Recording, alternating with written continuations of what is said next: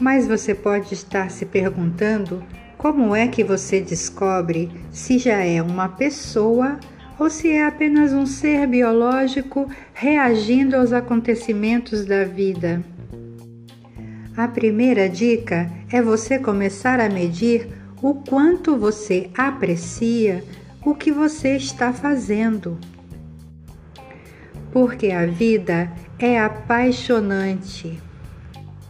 Em segundo, deixe que a vida traga experiências e veja essas experiências como uma suprema autoridade na coragem de arriscar e enfrentar desafios. Em terceiro, tenha seus próprios métodos, ou seja, planeje os seus próximos movimentos na vida seguindo seus valores e os seus princípios.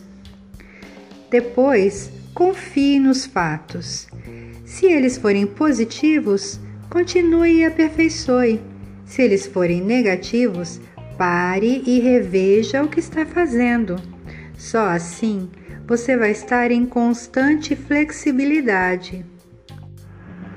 Eu concordo com Carl Rogers quando ele diz que as pessoas são sempre, lá no fundo, positivas e se elas aceitam conflitos, Talvez seja porque elas não tiveram uma outra escolha melhor.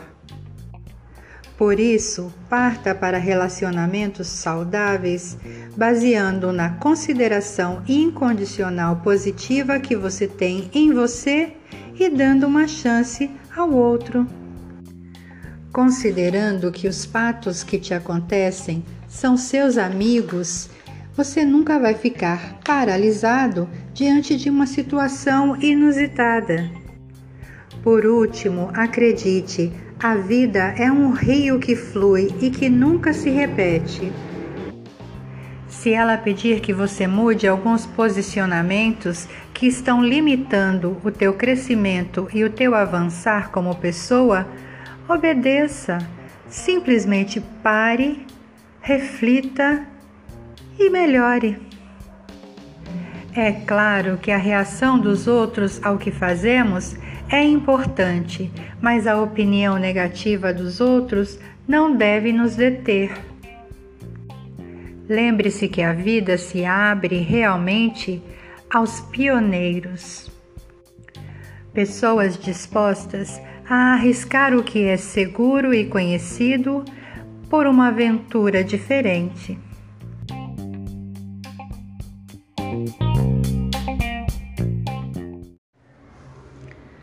No último podcast, nós falamos que para nos tornarmos pessoa é preciso uma decisão firme de olhar para dentro e retirar de lá todas as questões que ainda não foram resolvidas.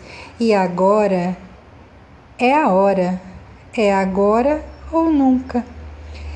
Mas se é tão urgente fazer isso, será que é fácil?